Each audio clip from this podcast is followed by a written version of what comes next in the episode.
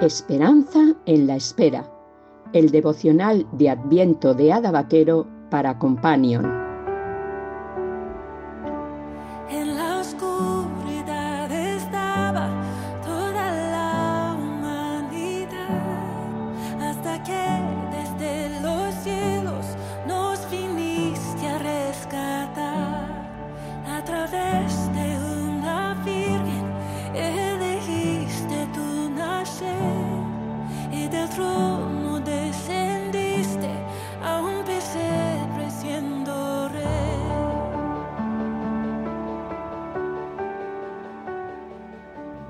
4 de diciembre.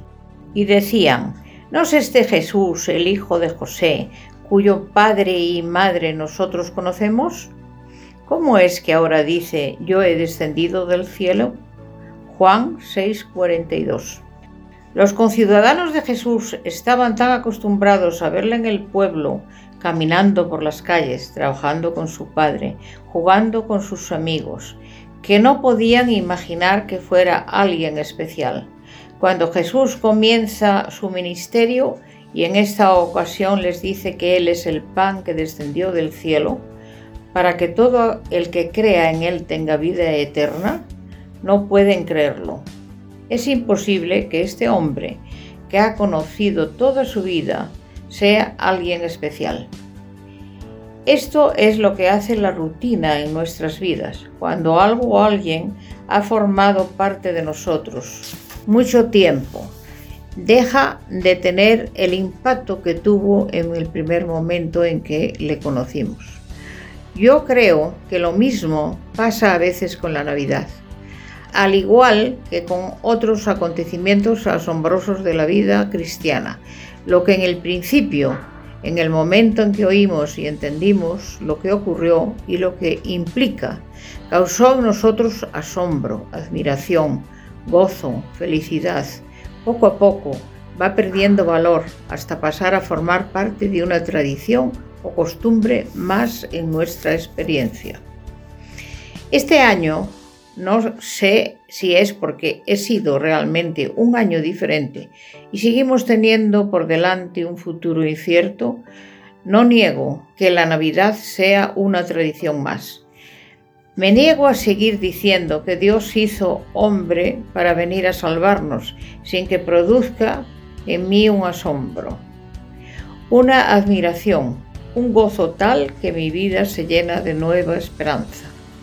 Aunque es cierto, como se empeñan en decir muchos, que la Navidad debería celebrarse todos los días, este año no quiero vivir ni un solo momento sin llevar mi pensamiento cautivo a Cristo y recordar cada luz, cada adorno, cada canción relacionada con esta época solo tiene sentido porque un día el creador del universo decidió crear al hombre y a la mujer a sabiendas que no iban a serle fieles, y planeó desde el principio venir a rescatarlos haciéndose uno de ellos. Dios hizo hombre por amor a este mundo, por amor a mí, por amor a ti.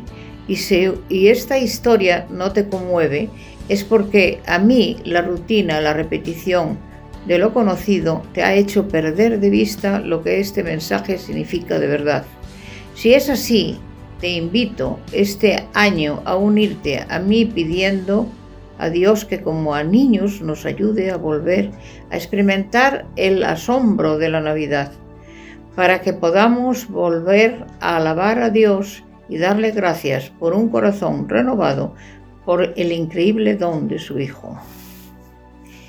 Echo de menos el tener niños pequeños en casa, ver su entusiasmo en estas fechas, su alegría por los regalos, su felicidad al ver los adornos y las luces, el Belén o el árbol de Navidad.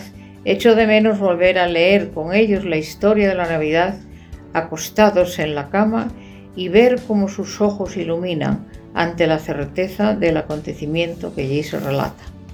Así como esos mismos ojos, con la boca abierta y el corazón rebosante de gozo, es como quiero vivir lo increíble y fascinante historia de la Navidad la historia de Dios hecho hombre, la historia del pan que descendió del cielo para calmar nuestra hambre de eternidad. Oración.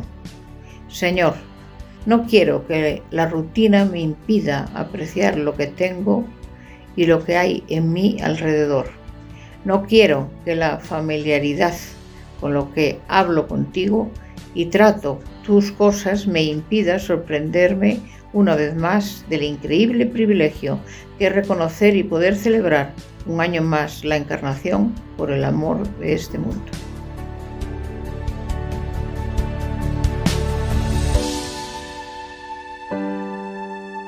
Companion, la Asociación para el Cuidado de los Mayores, te ha ofrecido Esperanza en la Espera, mientras llega la Navidad.